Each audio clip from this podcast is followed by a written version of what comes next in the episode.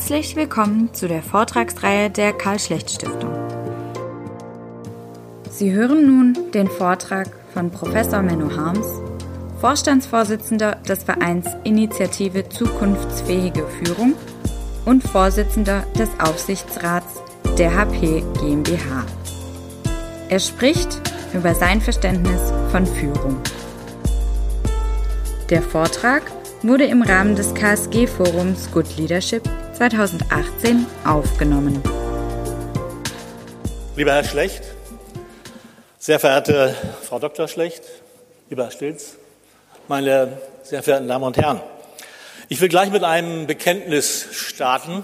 Ich habe über vier Jahrzehnte, wie wir gerade gehört haben, in einem Unternehmen gearbeitet, dem durch seine Gründer Bill Hewlett, Dave Packard eine Führungskultur gegeben wurde, schon sehr früh, die den arbeitenden Menschen vertraut und dies auch durch gelebte Werte glaubhaft umsetzt.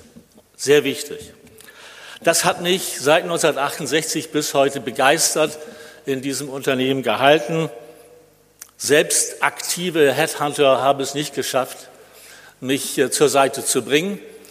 Die Identifizierung mit dem Unternehmen war einfach zu stark. Bei ein, einem Eintritt in eine Vorstandsposition bei HP fragte ich beide Gründer, was sie mir denn für meine neue Aufgabe raten würden. Bill Hewlett, wie mit der Pistole geschossen, be creative, war seine einzige Aussage. Und Dave Packard, das war in Palo Alto, ich will mich gut erinnern, nach langem Nachdenken sagte er, take good care of your people. Ich hätte alles andere erwartet, aber das nicht. Und darum geht's. Es geht um Mitarbeitende, ihre Ideen und die kreative Umsetzung. Ich habe das gesehen in den letzten 40 Jahren, erfahren, wie es Mitarbeiterinnen und Mitarbeiter begeistert, wie ein Flow für die Arbeit einsteht und man von morgens bis abends einfach begeistert an der Arbeit ist. Und so muss es ja wohl sein. Wir sind ja nicht im Gefängnis, sondern wir sind bei einer hoffentlich zufriedenstellenden Arbeit. Von unseren Mitarbeitenden wird heute angesichts der vielen Veränderungen intelligente Anpassung, eigene Weiterbildung und voller Einsatz gefordert. Die Verantwortung zur Gestaltung einer dies fördernden Arbeitsumgebung liegt aber bei den Führungskräften. Und was getan werden muss, ist seit Jahrzehnten bekannt, wird an allen Business Schools und Hochschulen der Welt gelehrt, sehr intensiv. Doch ein Blick auf die traurige Wirklichkeit zeigt, dass selbst die Umsetzung des bekannten Führungswissens sehr schwer fällt. Ich weiß nicht, ob Sie die Studie des Bundesministeriums für Arbeit im Jahre 2014 gelesen haben. Es wurde in der Zeit veröffentlicht. Danach wissen deutsche Führungskräfte durchaus, welche zukunftsfähige Führung und Führungskultur angesagt wäre. Allein sie trauen sich nicht, so die Studie, diese umzusetzen. Ja, und die neueste Gallup-Studie zeigt, dass immer noch 80 Prozent, 80 Prozent der Beschäftigten keine oder nur schwache Identifikation mit ihrer Organisation haben. Es gilt nicht nur für Unternehmen eben, sondern auch für den öffentlich-rechtlichen Bereich. Ein wichtiger Grund dafür sei das Verhalten der Führungskräfte. Klar, erfreulich sind viele Praxisbeispiele, die positiv sind, ähm, kann man unter Great Place to Work auch anschauen. Dennoch ist es erschreckend, wie langsam die Umsetzung in Unternehmen sowie in den Organisationen des öffentlichen Dienstes erfolgt. Der Mensch will in vor allen Dingen unübersichtlicher Umgebung vertrauensvoll handeln können, auch wenn er nicht alles weiß und auch nicht alles versteht. Welche Tugenden der Führung können Vertrauen bei Mitarbeitenden bewirken? Zum Beispiel Orientierung. Wenn Orientierung fehlt und es eine Verantwortung der Führung, haben Sie schon mal die ersten Zeichen des Niedergangs. Das gilt nicht nur für Unternehmen, das gilt auch für die Politik. Eine klare Orientierung, wo wollen wir hin? und Sinnhaftigkeit. Was würde der Welt fehlen, wenn es unser Unternehmen morgen nicht mehr geben würde? Was würde der Welt fehlen, wenn es das Weltethos-Institut in Tübingen nicht mehr geben würde? Daraus entsteht eine Sinnhaftigkeit, die bei Mitarbeitenden und bei der Belegschaft Ruhe und auch Zufriedenheit erzeugt. Glaubwürdigkeit, also eine ehrliche und uneigennützige Einstellung des Managements oder Fähigkeit zur ehrlichen Kommunikation. Beautiful words are not true. True words are not beautiful. So einer meiner Bosse beim Verkünden von Veränderungsdaten. Verlässlichkeit. Es gibt keine Widersprüche in den Plänen und Kompetenz. Die Fakten müssen stimmen. Ja, und noch so gute Compliance-Leitlinien wirken nicht, wenn eine wertorientierte Führungskultur fehlt. Es gibt handlungsleitende Werte, die nie an Wert verlieren. Zum Beispiel Wertschätzung, Respekt der mitwirkenden Menschen. Vertrauen, Qualität, Leidenschaft, Leistung, ethisches Verhalten, Solidarität, um nur einige wenige zu nennen. Es sind unterschiedliche äh, Ausprägungen in unterschiedlichen Organisationen. Entscheidend aber ist deren tägliche und vorbildliche Umsetzung, vor allem durch das Management.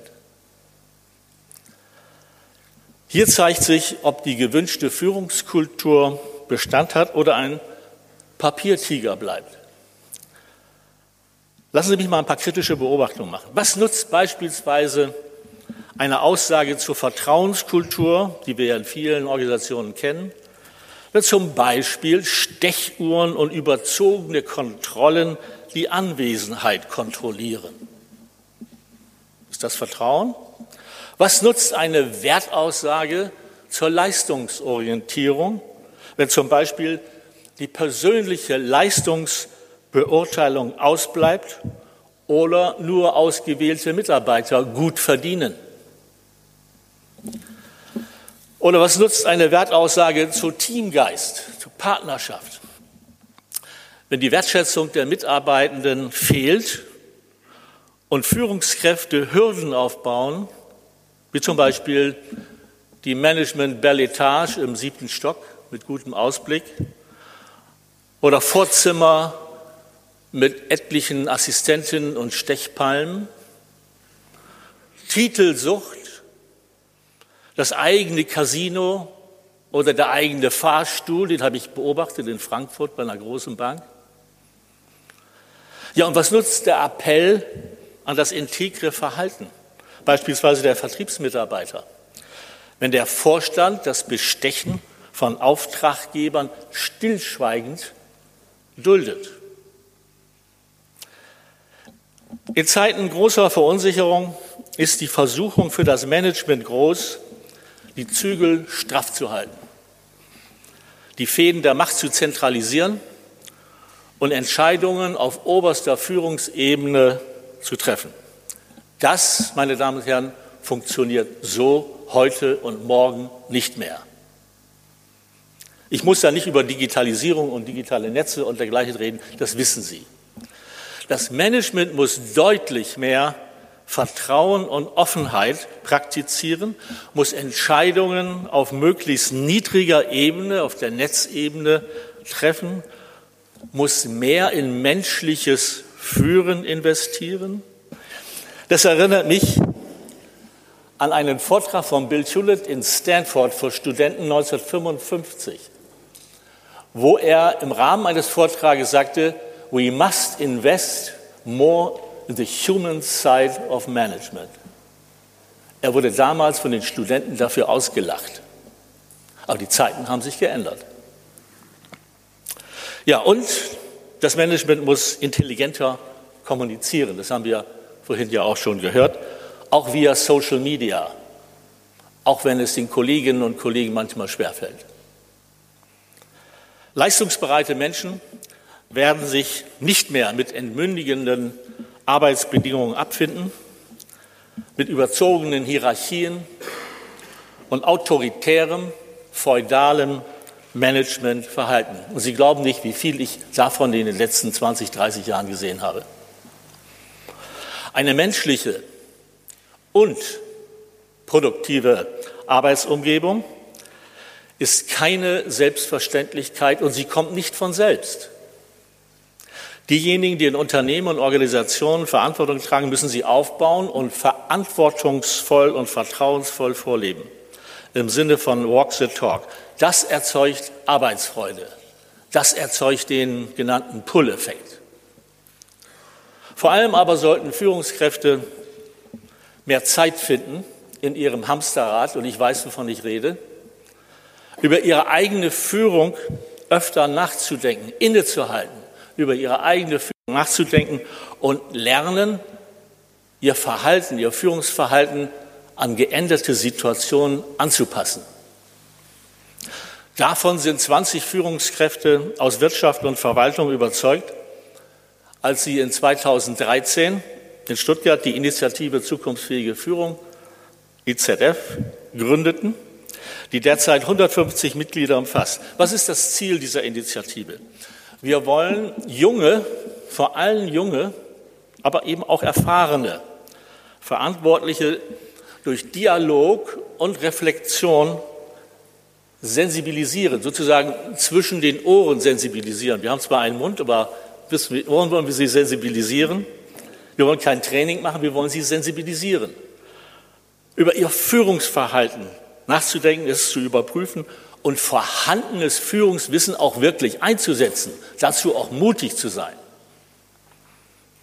Unsere Führung im Dialogreihe beispielsweise, die zweimal im Jahr in Stuttgart stattfindet, hat bereits achtmal diverse Führungsthemen bei großem öffentlichen Interesse adressiert. Im letzten Herbst beispielsweise zum Thema, wie kann Führung verlorenes Vertrauen in der Wirtschaft und in der Gesellschaft zurückgewinnen. Oder im April zum Thema Führung in Ausnahmesituationen. Oder jetzt am 24. Oktober in der IHK Stuttgart Führung und ihre Kommunikation in einer vernetzten digitalen Arbeitswelt. Ich habe im Frühstücksraum oben einige Einladungen für Sie hinterlegt, nicht für alle, aber wenn Sie ins Internet gehen unter Initiative Zukunftsfähige Führung, werden Sie sich einladen selbst können. Abschließend danke ich Herrn Karl Schlecht und der Karl Schlecht Stiftung für die sehr willkommene Unterstützung unserer gemeinnützigen Initiative in den letzten Jahren. Ich bedanke mich für Ihre Aufmerksamkeit.